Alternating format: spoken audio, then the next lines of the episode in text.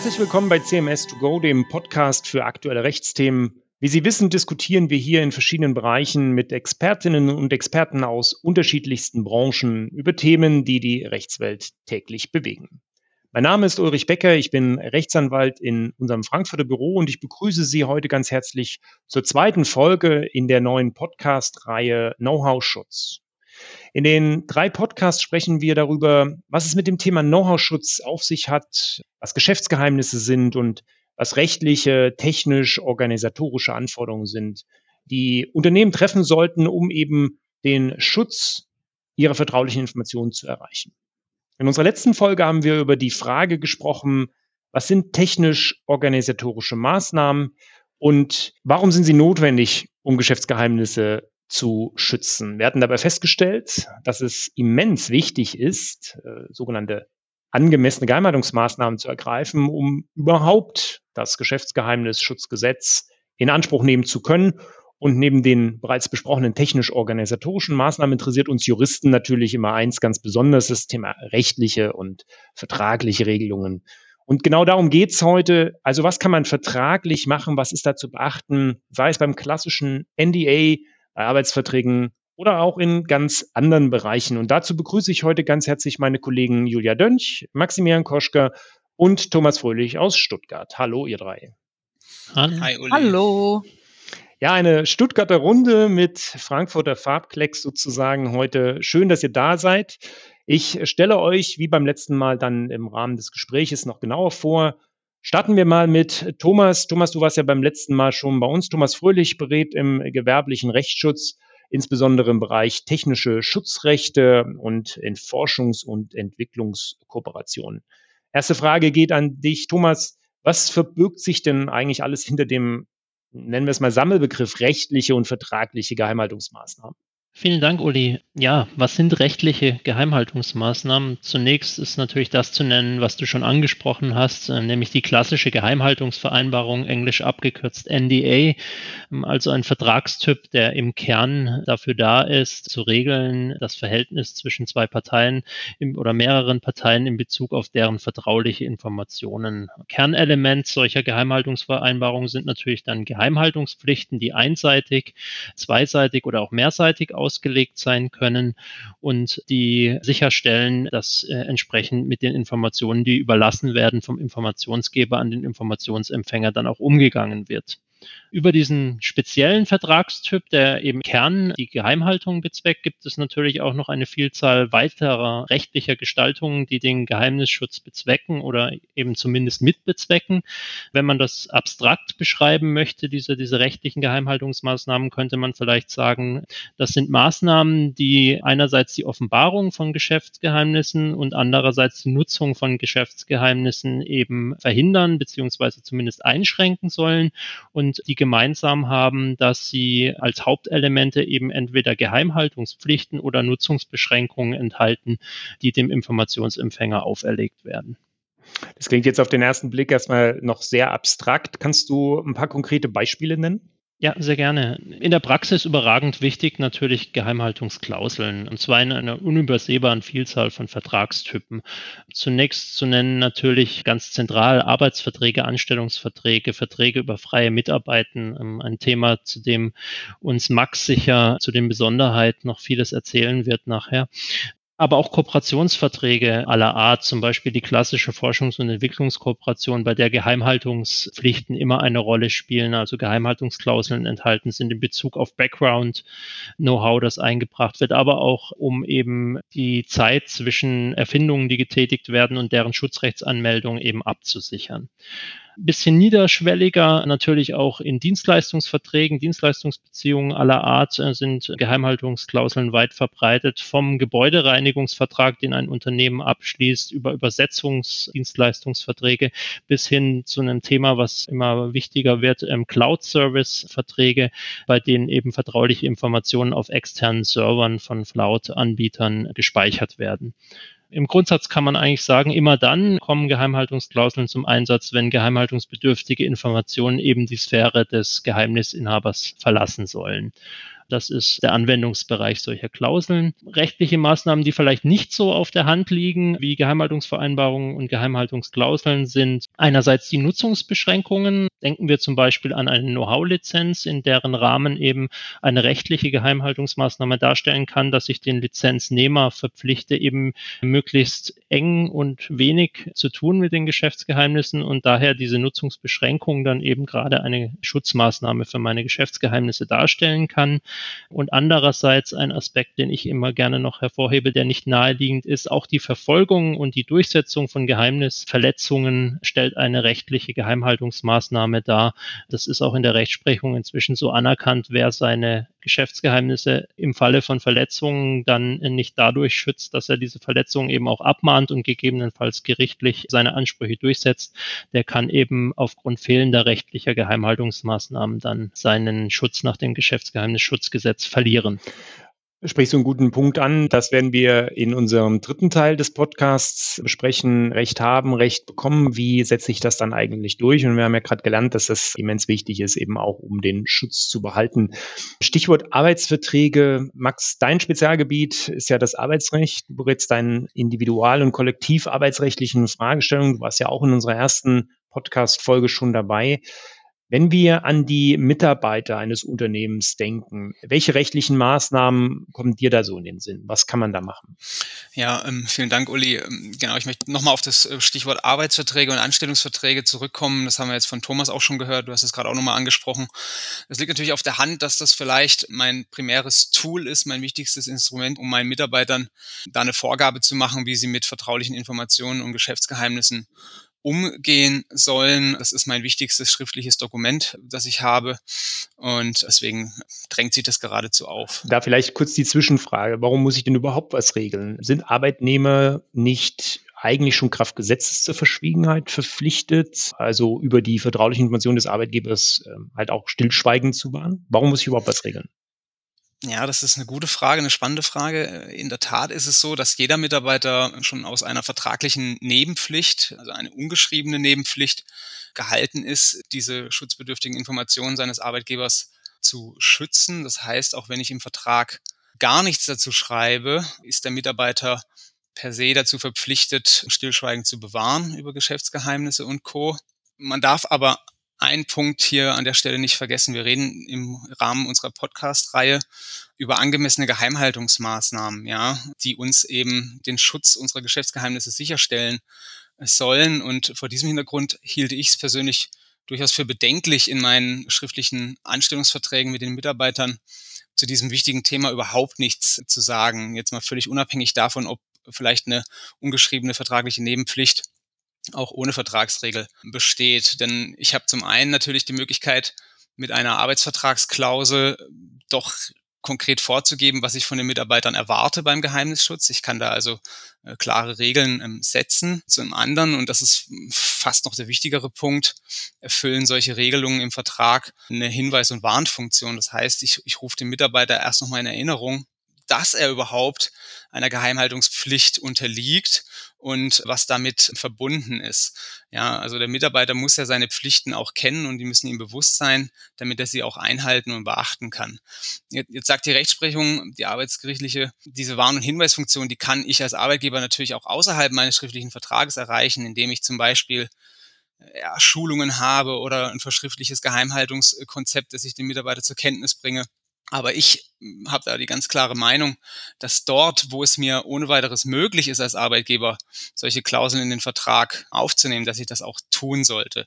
Das ist ja zum Beispiel ganz einfach möglich bei Neueinstellungen, da kann ich meine Musterverträge anpassen.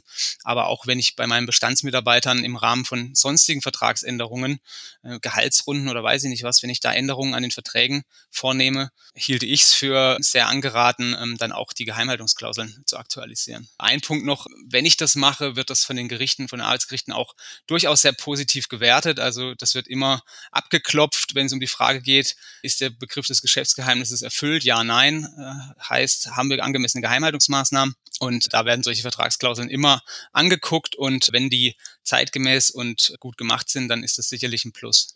Ja, wir sprechen immer vom einzelnen Arbeitsvertrag jetzt, wo die Klauseln aufgenommen werden müssen. Das ist jetzt vielleicht bei einem Unternehmen, was nur 10, 20 Mitarbeitende hat, wahrscheinlich schnell machbar. Aber wir sprechen ja aber auch von Unternehmen, die hunderte, vielleicht tausende, zehntausende Mitarbeiter haben.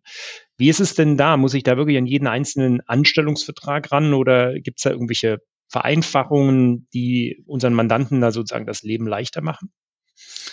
Ja, in der Tat. Ich kann natürlich noch an kollektive Maßnahmen denken. In Betrieben, wo es einen Betriebsrat gibt, kann ich mir überlegen, ob ich eine Geheimhaltungsklausel implementiere im Wege der Betriebsvereinbarung, also eine angemessene und zeitgemäße Geheimhaltungspflicht kollektivrechtlich verankere im Betrieb. Das hat für mich als Arbeitgeber den großen Vorteil, dass eine Betriebsvereinbarung eine Vielzahl von Arbeitsverhältnissen unmittelbar und zwingend regeln kann. Das heißt, äh, wenn ich eine solche Betriebsvereinbarung habe, muss ich eben gerade nicht jeden einzelnen äh, Arbeitsvertrag anpacken. Klar, dort, wo ich keinen Betriebsrat habe, ist mir dieses Instrument abgeschnitten und, und, und verwehrt. Aber ich habe auch da natürlich gewisse andere Möglichkeiten. Ich kann an eine Arbeitgeberrichtlinie denken, die ich quasi einseitig gestützt auf mein Direktionsrecht im Betrieb verkünde. Da äh, zeigen sich aber in der Praxis immer wieder Probleme bei der wirksamen Einbeziehung solcher Richtlinien ins Arbeitsverhältnis. Also kann ich wirklich dann im Streitfall auch, auch vernünftig darlegen und, und beweisen, dass erstens die Richtlinie bekannt war und zweitens, dass die überhaupt gültig war im äh, Blick auf den einzelnen Arbeitnehmer, also dass er daran im Rechtssinne gebunden war, ist immer wieder ein Thema. Das gibt es auch bei anderen Richtlinien im Arbeitsverhältnis. Und wenn ich hier Unsicherheiten und, und Streitpotenziale vermeiden möchte, muss ich eigentlich als Arbeitgeber mir von den Mitarbeitern die Kenntnisnahme und Einhaltung der Richtlinie quittieren lassen und bestätigen lassen. Und da schließt sich der Kreis. Dann haben wir eigentlich fast genau denselben Aufwand, wie wenn ich jetzt die Arbeitsverträge anpasse. Hm, ja. Dann äh, habe ich wirklich nicht wirklich viel gewonnen. Danke für den arbeitsrechtlichen Input. Wenn wir den mal noch verlassen, kurz Thomas, eine Frage nochmal an dich. Wie gestalte ich denn jetzt jenseits der Arbeitsverhältnisse so eine Geheimhaltungsverpflichtung meiner Vertragspartner optimal aus? Man will da halt möglichst breit alles abfrühstücken. Man liest immer wieder so Formulierungen wie alles, was im Rahmen dieser Geschäftsbeziehungen offengelegt wird, egal welche Form etc., also möglichst breit, ja. Wenn man das dann äh, streng nehmen würde, würde man wahrscheinlich auch den Mittagessenplan, der irgendwie aus Zufall übersandt wird, mit runter subsumieren. Ist das sinnvoll? Was gibt es da für Begrenzungen? Was würdest du da empfehlen? Ja, was du mit der Frage im Kern ansprichst, ähm, ist das Spannungsverhältnis zwischen einerseits dem, dem umfassenden Geheimhaltungsinteresse des Informationsgebers und eben andererseits dem Interesse des Informationsempfängers, seinerseits nicht unbillig mit Geheimhaltungspflichten belastet zu werden, die sich auf Informationen beziehen, für die es ja objektiv eigentlich gar kein Geheimhaltungsinteresse geben kann. Vor dem Hintergrund dieses gerade beschriebenen Spannungsverhältnisses sind solche Definitionen von vertraulichen Informationen, die extrem weit sind, wie du das gerade in deinem Beispiel beschrieben hast. Wir sprechen da auch von sogenannten Catch-all-Klauseln. Äh, aus rechtlicher Sicht eher problematisch. Das ist nur selten der beste Weg, um dieses Spannungsverhältnis, das ich gerade beschrieben habe, aufzulösen. Diese breiten Formulierungen birgen einerseits das Risiko, dass bei Individualverträgen daraus Auslegungsprobleme entstehen können und damit natürlich dann auch Durchsetzungsprobleme in Verletzungsfällen. Bei zweiseitigen oder mehrseitigen NDAs natürlich auch Schadensersatzrisiken, die gar nicht notwendig sind für die Partei, ähm, die eigentlich eher selten Informationsgeber ist in diesem Verhältnis, aber es dann im Einzelfall doch werden kann, auf, aufgrund von Informationsaustausch von Informationen, die objektiv eigentlich gar nicht vertraulich sind. Und was noch viel schwerwiegender ist, andererseits im AGB-Bereich, also im Bereich der allgemeinen Geschäftsbedingungen, und da sind wir ja bei NDAs sehr oft, da viele Firmen eben regelmäßig ihre Muster NDAs einsetzen, auch ein Unwirksamkeitsrisiko besteht bei solchen Catch-all-Formulierungen, da sie eben die Informationsempfänger unbillig benachteiligen können, da dieser eben im Einzelfall gar nicht erkennen kann, welche Information, die ihm jetzt überlassen wurde, der Geheimhaltungspflicht unterfällt und welche nicht. Aus meiner Sicht ist es daher viel sinnvoller, einen Zwischenweg zu suchen, eben um dieses Spannungsverhältnis auszugleichen. Und zwar eben einerseits hinreichend klar sicherzustellen, dass tatsächlich wirklich geheimhaltungsbedürftige Informationen dann auch sicher von dem NDA erfasst werden. Das ist das Interesse des Informationsgebers, aber andererseits eben aus Sicht des Informationsempfängers auch sicherzustellen, dass er dann auch wirklich im Einzelfall erkennen kann, welche der im Verhältnis überlassenen Informationen er ähm, vertraulich äh, zu behandeln hat. Kannst du so einen Zwischenweg mal skizzieren? Wie sieht das aus? Also es gibt dafür eine Vielzahl von Möglichkeiten, die jeweils aus einzelnen Komponenten besteht. Eine Möglichkeit wäre beispielsweise einen Vertraulichkeitsbereich zu definieren in dem Vertrag, also einen inhaltlich sachlichen Bereich, in dessen Zusammenhang eben Informationen stehen müssen, damit sie vertraulich sind. Das wäre bei technischen Kooperationen zum Beispiel eben ein technisches Gebiet XY oder vielleicht ein Herstellungsverfahren zu einem Produkt XY als Beispiel. Und nur wenn dieser sachliche Zusammenhang an eine Information da ist, dann unterfällt eben auch eine Information dieser Definition der vertraulichen Informationen. Neben diesem inhaltlich sachlichen Element würde ich immer vorschlagen, auch diese angesprochene Erkennbarkeit bereits in der Definition aufzugreifen, die Erkennbarkeit für den Informationsempfänger, dass es sich um eine vertrauliche Information handelt. Da gibt es verschiedene Mechanismen. Auf der Hand liegt natürlich eine Kennzeichnungspflicht. Also jede vertrauliche Information wird als solche gekennzeichnet. Das funktioniert in der Praxis natürlich naturgemäß meistens eher suboptimal. Insbesondere bei mündlich übergebenen Informationen ist das natürlich schwierig zu gewährleisten. Daher ergänzend zur Kennzeichnungsmöglichkeit aus meiner Sicht immer noch weitere Elemente sinnvoll. Zum einen könnte man dann nennen, Informationen immer dann als vertrauliche Informationen behandeln zu müssen, wenn die nach der Art der Information bereits auf der Stirn geschrieben sozusagen vertrauliche Informationen stehen haben. Und ergänzend dazu sozusagen als Auffangregelung kann man natürlich auch vorsehen, dass Informationen, die aus den Umständen ihrer Überlassung an den Vertragspartner sich eben als vertraulich für den Vertragspartner darstellen müssen, eben auch vertrauliche Informationen darstellen sollen. Und die Kombination dieser Einzelelemente führt dann aus meiner Sicht oft zu einem angemessenen Ausgleich dieses Spannungsverhältnisses, das ich eingangs dargestellt hatte. Genau, ich möchte an der Stelle noch ein, zwei Worte zum Arbeitsrecht verlieren, weil da stellt sich die Thematik natürlich genauso, wie, wie Thomas es auch beschrieben hat. Auch das Thema Catch-all-Klausel ist in Arbeitsverträgen auch nach wie vor noch sehr, sehr häufig zu finden.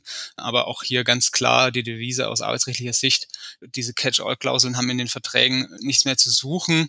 Ähm, das ist auch in der Rechtsprechung jetzt mehrfach angekommen und wiederholt ausdrücklich entschieden worden, dass ich als Arbeitgeber nicht von meinen Mitarbeitern wirksam verlangen kann, dass sie jede geschäftliche Information, die ihnen im Rahmen des Arbeitsverhältnisses jemals bekannt geworden ist, geheim zu halten haben. Also das funktioniert nicht. Da ist offensichtlich kein ausreichendes berechtigtes Interesse des Arbeitgebers vorhanden, eine so weitgehende Geheimhaltungspflicht zu verankern im Vertrag. Max, wenn du gerade das Arbeitsrecht nochmal aufgegriffen hast, kann man denn den Mitarbeitern eine, ich nenne es mal, absolute Geheimhaltungspflicht auferlegen, also sozusagen eine ohne jegliche Ausnahme und unabhängig von tatsächlichen Verhältnissen, dass die Mitarbeiter so sozusagen auf immer und ewig dann verschwiegen sind? Geht das? Ähm, das wird nicht funktionieren. Das wäre eine unangemessene Benachteiligung und auch nicht, also nicht AGB-konform. Ich habe es gerade ja schon mal gesagt, der Geheimhaltungswunsch des Arbeitgebers der muss auf ein berechtigtes Interesse, auf ein ausreichendes Geheimhaltungsinteresse zurückgehen. Und an einer Geheimhaltung ohne jegliche Ausnahme habe ich in der Regel als Arbeitgeber eben kein Interesse. Man muss sich da vor Augen führen, dass wir hier in die Berufs- und Handlungsfreiheit der Mitarbeiter eingreifen, wenn wir sagen, ihr dürft bestimmte Dinge nicht tun. Ja, und das kann ich eben nur wirksam machen, wenn ich auch überhaupt ein geschütztes Interesse daran habe. Die Fälle sind ja zahlreich, wo dieses Interesse dann eben gerade nicht gegeben ist. Zum Beispiel bestimmte Informationen sind ohnehin schon allgemein bekannt geworden oder die sind durch Zeitablauf völlig veraltet und haben keinen Wert mehr für mich als Arbeitgeber. Warum sollte ich dann den Mitarbeiter zwingen, diese Informationen weiterhin geheim zu halten? Daneben habe ich auch noch Themen, dass Mitarbeiter in bestimmten Situationen verpflichtet sein können zur Auskunft gegenüber Behörden oder anderen Stellen oder dass sie eine vertrauliche Information berechtigterweise offenlegen dürfen, auch gegebenenfalls sogar gegenüber der großen Öffentlichkeit, Stichwort Whistleblowing, wenn wir äh, Missstände im Unternehmen haben, die von öffentlichem Interesse sind. Also das heißt, eine absolute Geheimhaltung kann ich nicht wirksam vereinbaren. Meine Vertragsklausel muss, wenn sie der Rechtskontrolle da standhalten soll, muss sie bestimmte Ausnahmen vorsehen und diese Sonderfälle eigentlich im Wortlaut schon mehr oder weniger berücksichtigen. Mhm. Also inhaltlich begrenzen, Ausnahmen definieren. Die andere Dimension geht ja in eine ähnliche Richtung. Kann ich es zeitlich unbegrenzt machen oder muss ich es zeitlich begrenzen? Ich habe natürlich schon ein Interesse daran, dass eigentlich quasi grenzenlos die Informationen des Unternehmens vertraulich bleiben. Geht das? Ja, das geht absolut in dieselbe Schiene. Auch hier wieder die Frage, habe ich an einer zeitlich unbegrenzten Geheimhaltung auch über die Beendigung des Anstellungsverhältnisses hinaus äh, als Arbeitgeber ein Interesse? Da, das ist, sicherlich nicht, nicht der Fall und zumindest nicht in dieser Absolutheit der Fall. Da spielen zwei Aspekte rein. Ähm, zum einen, wie gesagt, das berechtigte Interesse des Arbeitgebers, dass irgendwann in Wegfall gerät, wenn die Information wertlos geworden ist und zum anderen aber auch, dass ich, wenn ich den Mitarbeiter auch nachvertraglich sehr eng binde mit Blick auf die Verschwiegenheit, dass es ihn einschränkt in seinem beruflichen Fortkommen und ihm da gewisse Steine in den Weg legt auf seinem weiteren Berufsweg. Und in manchen Situationen kann das faktisch sogar in ein Wettbewerbsverbot umschlagen, in ein nachvertragliches, was eigentlich ja nur zulässig wäre, wenn ich äh, dafür eine Entschädigung zahle. Das heißt, die Grenze zwischen nachvertraglichen Wettbewerbsverboten und nachvertraglichen Geheimhaltungspflichten ist oft äh, fließend. Als Arbeitgeber habe ich natürlich die Schwierigkeit, dass ich erstens in zeitlicher Hinsicht nicht immer klar sagen kann, wie lange habe ich denn ein Interesse daran, dass bestimmte Informationen geheim gehalten werden? Das kann ich im Vorfeld vielleicht gar nicht sagen, weil ich zum Beispiel nicht absehen kann, wie sich die Wissenschaft weiterentwickelt, wie andere Unternehmen sich da positionieren. Zum anderen kann ich auch als Arbeitgeber nicht ohne weiteres immer ersehen, ab welchem Punkt eine nachvertragliche Verschwiegenheitspflicht in ein Wettbewerbsverbot umschlägt. In hochspezialisierten Branchen kann das vielleicht leichter der Fall sein als bei allgemein gehaltenen Tätigkeiten. Ja. Und diese Punkte muss ich in den Vertragsklauseln auch abbilden. Und das mache ich in der Regel, indem ich es äh, dynamisch halte und sage, die Geheimhaltungspflicht besteht nur so lange, wie ich noch ein berechtigtes Interesse an der Geheimhaltung habe, beziehungsweise noch der Begriff des Geschäftsgeheimnisses erfüllt ist und auch nur insofern, als äh, die Geheimhaltungspflicht nicht wie ein nachvertragliches Wettbewerbsverbot wirkt. Ja, Julia, dich haben wir jetzt bislang noch so ein bisschen außen vor gelassen. Also nochmal ein herzliches Willkommen auch dir. Du bist ja sozusagen neu in unserer Podcast-Runde. Du bist spezialisiert auf gewerblichen Rechtsschutz, berätst Unternehmen zu Fragen des Wettbewerbsrechts, Urheber- und Verlagsrechts, begleitest sie bei Themen rund um Marken. Wir hören ja oft in der Beratungspraxis, dass ein Verstoß gegen Geheimhaltungsvereinbarung nach Möglichkeit den Verletzer so richtig teuer zu stehen kommen soll. Also er soll so richtig bluten. Und zu diesem Zweck wird ja häufig auch Vertragsstrafe angeregt. Ja, also mach eine ganz hohe Vertragsstrafe rein. Wie siehst du das? Was ist mit Vertragsstrafen? Sind die zwingend oder eher so ein nice to have? Ja, Uli, auch nochmal vielen Dank für die Einladung in diese vertrauliche Runde sozusagen. Vertragsstrafe, das führt uns auch schon so ein bisschen, du hattest es ja schon anmoderiert, vielleicht auch in Teil 3, Recht haben, Recht bekommen. Aber klar, in dem Moment, wo man eine Geheimhaltungsvereinbarung verhandelt, kommt man irgendwann an den Punkt, braucht man dieses Instrument ja oder nein. Im deutschen Recht haben wir natürlich die Besonderheit, dass ich Schadenersatz nur dann bekomme, wenn ich einen konkreten Schaden nachweisen kann. Und überlegen wir uns mal, wir haben eine Kooperation mit einem begleitenden NDA abgeschlossen und der Vertragspartner legt jetzt interne Strategien, die uns betreffen oder interne Kalkulationen unter Verstoß gegen die Geheimhaltungsvereinbarung offen, zum Beispiel an einen Mitbewerber was passiert dann? Welcher Schaden entsteht uns dann als verletzter Partei in Euro und Cent? Das ist regelmäßig eigentlich überhaupt nicht zu beziffern. Da kommt man dann auch an die Grenzen bei der Darlegung und Beweispflicht, die letztendlich den Anspruchsteller trifft. Und hier können Vertragsstrafen natürlich helfen. Denn der Mechanismus ist ja so, Verletzung, wenn die nachgewiesen ist, Zahlungsverpflichtung. Und insoweit ist die Vertragsstrafe erstmal ein ganz gutes Tool. Man muss natürlich aufpassen, gerade bei zweiseitigen Geheimhaltungsvereinbarungen, das ist dann keine Einbahnstraße, sondern kann bei einer Verletzung auch einen selbst treffen. Und man hat natürlich noch ein paar Gestaltungsanforderungen, die auch aus dem AGB-Recht kommen, denn typischerweise ist es ja so, dass man ein NDA nicht nur für einen Fall entwirft, sondern doch gerne häufiger verwenden möchte. Dann sind wir im Bereich der AGB. Und ganz grob kann man sagen, verschuldensunabhängige Vertragsstrafregelungen sind in aller Regel unwirksam. Das heißt, man muss also schon in den Bereich Vorsatz oder Fahrlässigkeit kommen, um eigentlich eine Vertragsstrafe geltend machen zu können. Und wir müssen auch noch reinschreiben regelmäßig, dass wenn ein Vertragsstrafeanspruch gegeben ist, der auf etwaige Schadensersatzforderungen angerechnet wird. Das heißt also, ich kann nicht doppelt kassieren. Wenn es mir mal gelingt, einen Schaden zu beziffern, kann ich nicht sagen, oh ja, ich kriege die Vertragsstrafe. Das sind dann, du hast eben gesagt, richtig bluten, 3,5 Millionen, also natürlich übertrieben als Vertragsstrafe und daneben nochmal 8 Millionen Schadensersatz, der sozusagen konkret nachgewiesen ist. Das geht nicht. Also das wird angerechnet. Und was wir auch schon eben gehört haben bei der Laufzeit, da hat man ja auch so ein bisschen dieses Angemessenheit. Ist das eigentlich gut, so lange gebunden zu sein oder so kurz gebunden zu sein? Das finden wir auch bei der Vertragsstrafe wieder. Die muss letztendlich von der Höhe so gewählt sein, dass bei einem ja geringen Schadenspotenzial und auch bei einer geringen Pflichtverletzung der Betrag nicht überzogen ist. Dieser Anforderung kann man sich so ein bisschen entziehen, indem man unbezifferte Vertragsstrafen vereinbart, die eben im Falle der Verletzung durch den Verletzten festgelegt werden und der dann zur Zahlung Verpflichtete kann das beispielsweise ähm, durch ein Gericht überprüfen lassen. Das ganz grob zu diesem Thema. Ja, jetzt komme ich als alter Arbeitsrechtler wieder rein und bin ein bisschen der Spielverderber. Das wäre ganz was Neues. Im Arbeitsverhältnis ist das ganz was Neues, ja.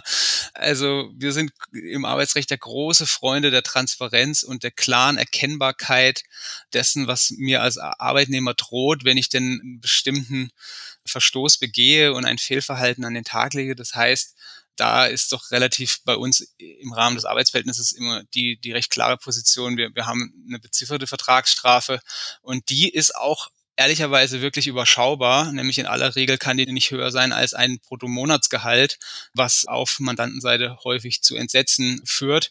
Aber wie gesagt, Julia hat es auch schon angesprochen, das ist jetzt erstmal die Vertragsstrafe. Wenn ich einen weitergehenden Schaden habe, kann ich natürlich versuchen, den auch noch geltend zu machen. Allerdings habe ich hier noch das weitere Thema, dass ich Grundsätze der privilegierten Arbeitnehmerhaftung Anwendung finden, wenn ich äh, hier mit Schadensersatzansprüchen arbeiten möchte.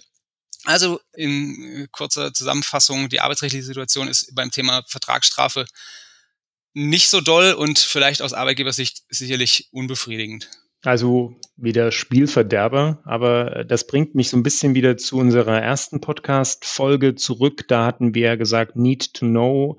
Ich nenne das immer gerne den Grundsatz der Informationssparsamkeit. Wer es nicht weiß, den braucht man auch nicht mit einer Vertragsstrafe dann zu behelligen. Am besten also sehr genau schauen, wer eigentlich die Informationen wem gibt.